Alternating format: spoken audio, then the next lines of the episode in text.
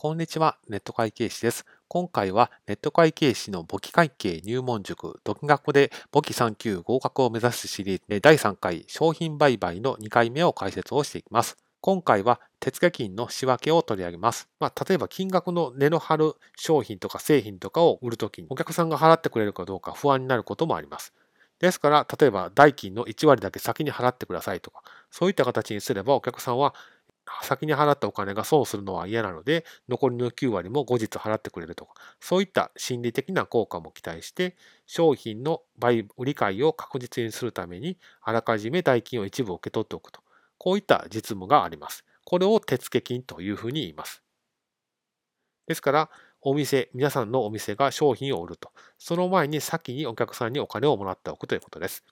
で使うべき感情は、自分がどの立場によるかによって違います。自分が手付金をもらうべき立場にあるんであれば、商品を売る前にあらかじめもらうと、あらかじめ受け取るという意味で、前受け金という感情を使いますし、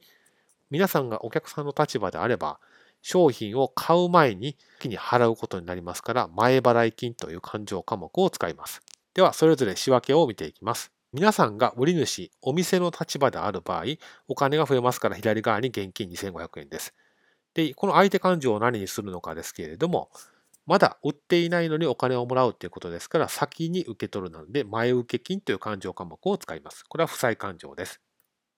そして、後日売った時、実際に売った時に、その金額を含めて、売上に含めていくと。ですから、12,500円のうち先に受け取っているのは2,500円なので、この時点で前受け金が消えます。消えるというのは、1行目の仕分けで右側に前受け金と書いていたんですけれども、2行目の仕分けで実際に物を売ったので、前受けではなくなったという意味で左側に前受け金と書くと。ですので、差し引きすると残高が0になるので消えたというふうに表現をしました。そして残りの代金の1万円は現金でもらうと。これで2行目の仕分けで、これで仕分けが完結すると。こういう仕分けの仕方になります。続いて皆さんがお客さんの立場だった場合の会計処理です。